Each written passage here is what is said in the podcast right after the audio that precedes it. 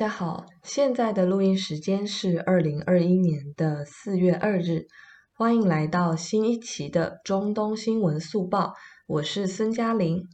好，那在今天的节目开始之前呢，呃，我们要针对四月二日的台湾花莲的火车事故，为伤者祈祷，那同时为亡者以及其家属祈福哦。嗯，其实这一件事情，我想各方都不希望它发生。那目前其实呃事故的原因还在调查哦。当然，就目前媒体披露的情况来看，其实嗯已经可以确定是工程车从山壁上滑落所导致的意外。但是这个工程车它为何滑落，这个目前我看到的资讯还是。呃，比较众说纷纭哦，就主要是因为现在不确定这个工程车的手刹车到底是有没有拉上，就是其实媒体也只能用疑似是工程车的手刹车没有拉，但是呢，其实呃工程车的这个嗯驾驶他其实呃有说他其实有拉手刹车，那在轮子后面也有放石头，所以就是对于说为什么会。还是酿成这样的事故这件事情，其实我觉得还是要等到调查出来之后，可能才会嗯、知晓。那当然就是说，发生这样的事情真的非常的遗憾哦。就首先，其实这一次因为遇到清明假期，所以蛮多的民众他其实就是想要回乡去扫墓，就不尽然是要出游。那所以呢，其实这也可以看出来，因为花东它向来是一个比较严重的人口外流地。那么其实呢，在这一次的返乡潮中，可以看到，就基本上聚集在大都市的人潮，有一部分是回流到这个花东的东部这边哦。那因此，基本上可以看到，这一次发生事故的列车，它几乎是坐满的。嗯，像我自己，我也不是台北人哦。虽然我在台北工作，可是我其实是台南人。那么我呃每次连假要回乡的时候呢，也是很有感触哦。就列车上都是外流的人口，就或是青年或是壮年的。那这个返乡的过程，就其实可以看到，这个是区域发展不均下的一种，可以说是必然的现象哦。那所以呢，就是还是最后希望这一起事故它的伤亡态势，呃，不要再继续扩大。因为其实早上看到这个新闻的时候，呃，媒体是说大概三十六个人到院的时候是没有生命迹象的。那刚刚睡前呢，其实那个数字死亡的数字已经飙到突破五十了。那这其实算是。台湾近年来的火车事故里面伤亡蛮严重的一起，呃，那也是非常的遗憾哦，在连假的第一天发生这种事情。那希望呢，就是伤者可以呃早日的走出这个肉体跟心灵上的伤痛，那么亡者呢也可以早日安息。那希望他们的家属呢，嗯、可以这个渐渐的走出。悲伤的情绪哦，当然这其实不太容易，因为这个是一个意外。那当然就还是希望社会各界可以给他们提供必要的这个生活的支柱哦，因为有的人可能他家中的经济来源是因为这一次的事故，那可能突然就没有了。那其实他们眼下可能需要的，除了有嗯感情上的关心跟温暖外呢，这个生活往后日子怎么过下去？这个也是社会各界跟我们的政府需要去关心的事情哦。好，那今天的中东新闻速报呢，呃，同样帮大家准备了几条消息。第一个，我们看到埃及苏伊士运河的货船搁浅事故的后续哦。呃，是这样子的，就是在四月一日的时候呢，埃及金字塔在线网站，它就援引了苏伊士运河管理局主席的话，就做了一个报道。那他说，这一次运河管理局啊，准备就长赐号货船搁浅事故的一次性索赔金额呢，将超过十亿美元哦，以补偿运河停运六天所造成的损失，还有相关救援的费用。那其实，呃，我们之前也讲到，其实这个船它会面临的索赔，除了有呃各界，就是说关于货品的延误，不管是呃运这个货运商或者是呃营销商，这个其实都是呃可以加入这个索赔大队哦。那另外就是苏伊士运河管理局针对自己被迫停工这么多天呢，他当然就是说要要一点。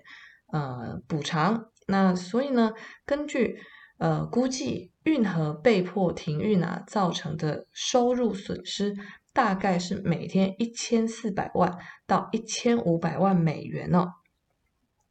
那么呢，这个其实加一加，我觉得也不到十亿美元，因为它毕竟才停运六天哦。但是这个当然，我觉得运河管理局它就是。比较算是狮子大开口的，呃，漫天要价，这样就先提一个蛮高的价格，然后后续一定是各方走官司的这个路径。那透过打官司的过程呢，那可能各方再去协调价钱，那到最后十亿美元一定会再被砍哦。那所以这可能是苏伊士运河管理局之所以要提这么高的金额的原因。那么呢，其实到现在长赐号它还是不能离开哦，因为呢，就是说它必须呃，在这个事故调查前都要留在当地，以让当地的这种调查小组可以确定到底是为什么发生搁浅。那同样的，船上的货物啊，还是一直要停留在埃及，直到诉讼的程序结束哦。那这其实就非常的麻烦了，因为这些货还是呃有其必要性跟紧急性，但是呢就没办法，就遇到这种事情。呃，我觉得其实很多的不管是零售商还是呃批发商，他都只能摸摸鼻子自认倒霉哦。那现在呢，其实大家也在看这个苏伊士运河啊，它到底为什么会搁浅？那在四月二日的这个消息呢，呃，披露了苏伊士运河管理局的两名官员透露，其实会搁浅的原因是由于长赐号的货轮船长的错误操作，那导致呢船在完全驶入苏伊士运河航道前的这个船首呢就已经严重偏离航向，并且产生剧烈摇摆，随后才会在运河中搁浅了。那么，这个运河管理局的两名官员也同时表示，这个船长的错误操作啊，它其实与伴随着沙尘暴的强风几乎同时发生。但是呢，他们还是强调说，呃，天气的因素不能完全造成船只的搁浅哦。那其实截至呃现在已经有一百九十四艘的总净吨位是一千两百万吨的船只呢，通过了苏伊士运河。另外有八十七艘的呃总净吨位是五百六十万吨的船只在四月一日当天通过了运河。那所以可以看到，就现在呃是慢慢的在疏通，在疏通。但是啊，这个后续你看，光是原因的部分，这个应该就会吵很久。那原因吵完之后呢，可能才要进入到确切的金额赔偿的部分了。所以这一次的这个堵塞，全球当然都在这个迷因图里面玩得很开心呐。但是它背后啊，其实呃可以预想的是一次灾难哦，尤其是供应链全球供应链的灾难。但是我们前几集也提到，就这一次的事故，它同时会让呃几个路线获益哦。那首先第一个当然是俄罗斯他们一直在主打的这个北极的航道哦，因为他们就说嘿，这个不用过运河，非常的方便这样。那么当然另外一个还有我们之前有听众呃非常热心提醒的一带一路的中欧班列。那当然，这个中欧班列其实新闻也是有讲到，它因为这一次的运河这个事故，那导致呢蛮多的投资者跟蛮多的商界人士注意到，就这一条线，那它的运载量其实在堵塞的期间起有增加的趋势哦。好，那呃第二条的这个中东新闻速报呢，我们来看到的是伊朗这边的伊核问题哦。那在呃布鲁塞尔四月二日这边放出来的消息是说呢，嗯，伊核问题全面协议相关方代表呢，呃，在四月二日的时候举行了线上的会议。那在这个欧盟对外行动署，他在会后就发表声明说，各方代表呢定于下周在奥地利的首都维也纳会继续召开会议哦。那到时候，美方将与欧洲、俄罗斯以及中国呃代表举行会晤。那这份声明呢，其实他还讲到说，这个会议是由欧盟对外行动署的官员主持的。那呃，里面的成员有中国、法国、德国、俄罗斯、英国跟伊朗的高级代表。那么，其实他们为什么要在四月二日开这个会？这个会其实是因为美国有私下放消息给这些国家说，他们可能有重返伊核协议的可能性哦。那呃，这个当然是欧盟的说法，就是说这些国家认识到美国重返伊核协议的可能性，并且要为促成这一结果来共同努力。那所以呢，这个他就说了，这个下周在维也纳召开的会议呢，将就取消对伊朗的制裁，还有继续执行伊核协议的问题，进一步来明确需要采取的措施。那届时呢，协调人将与伊核协议的相关方，还有美方代表个别的展开磋商哦。那伊朗外交部这边呢，他们的部长扎里夫也表示了，下周的会议上，嗯，伊朗要致力于有计划地取消所有的制裁。那当然，他有括号针对伊朗的，就当然只有这个针对伊朗的部分，他没办法拯救这个全世界。那呃，扎里夫也说，伊朗跟这个美国的代表其实不会再举行一个双方的会晤哦，因为没有必要。那这个可以看出来，他的态度还是很强硬。但是我必须说，伊朗这个国家是这样哦，他有时候外交的态度啊越强硬啊，其实是彰显他内心其实是越柔软。就包括说，呃，之前他们的苏莱曼尼被暗杀的时候，你看他们整个朝野的舆论沸腾啊，就甚至还有人说要直接攻打美国啊，呃，狙击美军基地啊。但后来其实都可以发现，伊朗他对于苏莱曼尼遇刺这件事，他的定调对于处置的定调就是吞下去，就你可以就这么讲。所以他其实在呃外交言辞上，还有他的姿态上是非常的强硬。可是呢，他的实质作为是呃算是相对低调，那相对温和的这样子。那么，呃，美国的国务院发言人呢，普赖斯他也在四月二日有发声明说，哎，美方下周呢将与欧洲、俄罗斯还有中国代表在奥地利举行会晤，那主要讨论在恢复遵守伊核协议的问题上。伊朗需要采取的步骤和美国在解除对伊朗制裁上的步骤，那他也说，其实他预计美国跟伊朗不会在这个过程中直接对话。另外，德国的外长马斯他也有发一个声明，就毕竟德国还是欧盟里面蛮主导的一个力量哦。那他当然是说，哎，有关各方呢将为再次的全面执行伊核协议而努力，这是一个好消息。哎，另外，外交俄罗斯的外交部，他也有在官网发一个声明，说俄方呢坚持呼吁有关各方尽一切努力，尽快恢复伊朗核协议最初确立的框架。那其实你看，它整个态势走到这里，我们可以看到两个重点哦。就第一个就是说，美国为什么突然态度这么积极的软化，跟要重返？其实，我觉得主要原因还是中国跟伊朗的二十五年全面合作计划这个签了之后，确实是让美国感到担心哦。就其实中国跟伊朗本身都没有发表呃正式的外交文书，就是针对于这个二十五年计划到底有没有什么确切的量化目标跟什么，其实都没有发。但是呢，西方媒体就一直炒，就是说，哎，石油人民币这个结算制要成立了。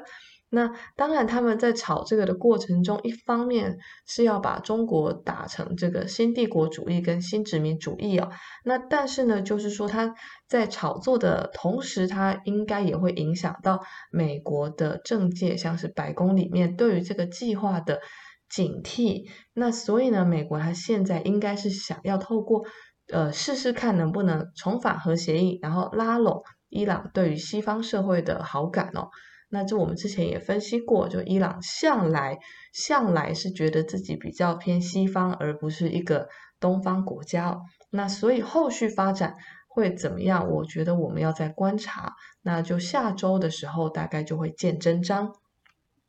好，那最后一个呃中东新闻的消息呢，其实跟上面的这个是有承继的，就是我们昨天的深度新闻专题其实是讲到了呃伊朗的驻华大使他飞到新疆去看呃当地的这个城市啊，还有教培中心的学员，那他非常高调的用波斯语发他的推特，然后其实是意在呃跟国内释放讯号，就是说。呃，算是官方正式的为中国的涉疆的政策向国内的人民背书哦，是一个蛮高调，然后也是一定要要承受一定的代价跟风险的举措。那么在今天呢，其实，嗯、呃，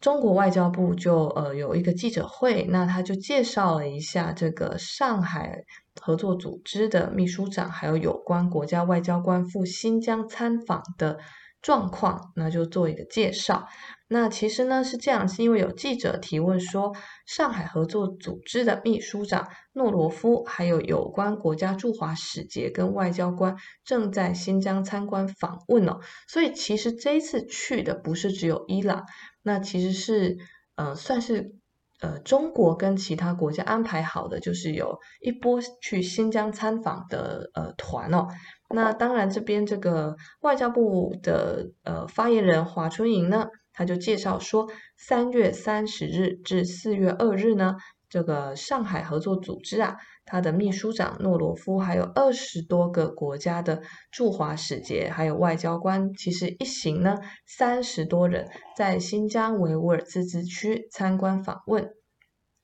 那么，中国政府的欧亚事务特别代表李辉大使有陪同访问哦。呃，在这几天的参访过程中呢，其实诺罗夫秘书长他们一行人是去了乌鲁木齐、喀什还有阿克苏三个地方参访。那分别参观了新疆反恐和去极端化斗争主题展、乌鲁木齐国际大巴扎、喀什古城、艾提嘎尔清真寺。科科牙绿化工程纪念馆等，呃，那当然，外交部这边是表示说，呃，透过这一次的观察跟考察呢，他们看到了新疆的社会稳定、民族宗教的和谐，同时更重要的是经济稳步发展的真实情况哦。同时，这一次的参访还有安排是呃大企业的大型企业的这个参访，还有当地维吾尔家庭的访问。那所以呢，就是可以看到说，中国这一次的安排主要是要突出几个层面，就是经济发展。那在经济发展的过程中，他们来提高人民的生活水平，另外保障当地人权。那同时呢，参加这种呃极端化组织的这个部分，他们也会用一些这个案例来跟他们介绍哦。那当然就是说，呃，这些。呃，参观完的秘书长跟使节呢，其实他们有做这个表示，就是表示说，其实他们见证了新疆不存在个别国家指责的所谓侵犯人权、宗教歧视，还有强迫劳动的情况。那宗教灭绝的指责更是无稽之谈哦。呃，其实，在四月二日的下午，这个。中共中央政治局委员、新疆维吾尔自治区的党委书记陈全国呢，他还会见了代表团的一行人。那当然也是全面介绍新疆的经济社会发展成就。那其实呢，呃，在这个参访之外，其实今天呢，呃，CGTN 它还发了第四部的新疆反恐纪录片。暗流涌动，中国新疆反恐挑战这一部，那其实这一部今天发的时候，我马上就看了，因为毕竟这也算是跟中东有关的。那看完之后，其实会感觉非常的惊人哦。就是它惊人的不是在于说这种爆炸的这个画面，它其实里面有呃真实呈现。当时原始的这种呃暴恐事件发生的那种恐怖的当下，但是我觉得其实最恐怖的不是这些影片了，而是说当年其实整个极端化的势力已经是遍布新疆哦，是从呃不管是地方的公安局，还是统战部，还是从这个教育厅，然后到这个企业，其实都有这个境外跟本土的。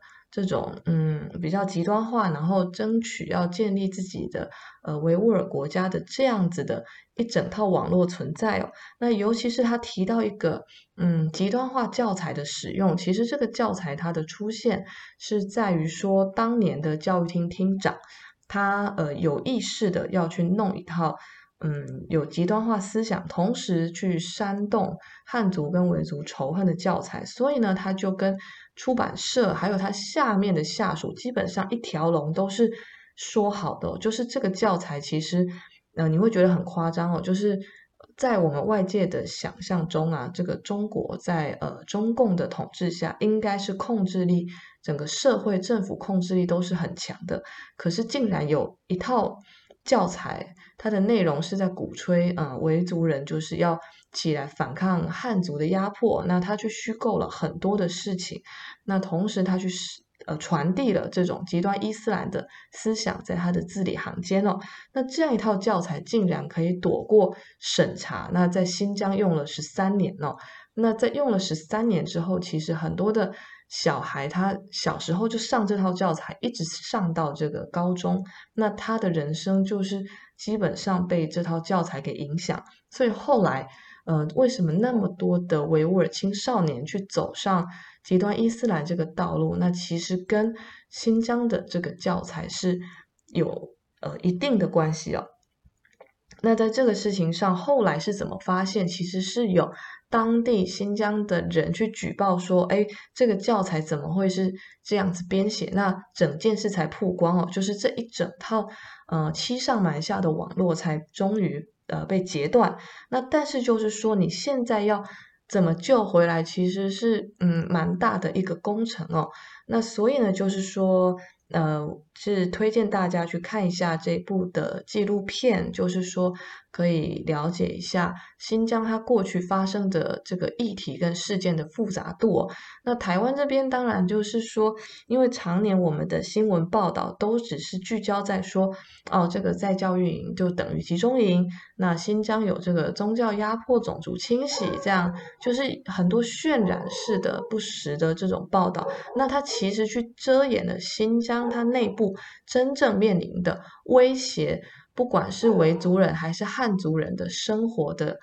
真正的危机哦，就是其实它里面也讲到，爆炸发生的当下，炸弹怎么会去分你是维族人还是哈萨克人还是汉族人？就基本上大家一起受害哦。那但是你只要发生过一起，因为我在中东，我其实在科威特也遇到过，就是你发生恐攻之后，你只要发生一起，那那一个凶手是谁？基本上那个凶手他背后代表的族群或是宗教教派，他立刻就会变成。整个社会攻击的标靶，那长期下来，其实恐攻它最大的伤害不是在爆炸的当下，而是说它对整个社会造成的撕裂、跟拉扯、跟不信任哦。那所以呢，就是说，因为我个人在中东有这样的生命经验，所以我也知道说这个反恐是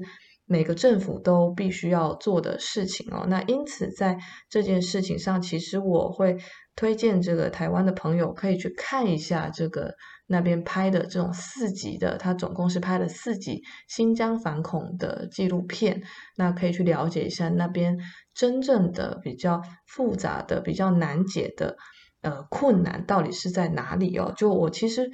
呃，我们当然要关注人权议题，可是我们关注的应该要是真正的人权议题，而不是。嗯，西方媒体炮制出一整套战略式的、有他们自己的目的的话语之后，然后我们去跟这个话语去跟风起舞，然后我们都陷在不真实的人权争议里面，在这边，嗯，有一种十字军式的姿态，就觉得自己好像还非常的呃高等，自己非常的高尚，然后好像在真的很关注他们，但是当地人遭遇的是不是真的是这种困难？我觉得我们需要深思哦。好的，那今天的中东新闻速报呢，就讲到这边，谢谢大家。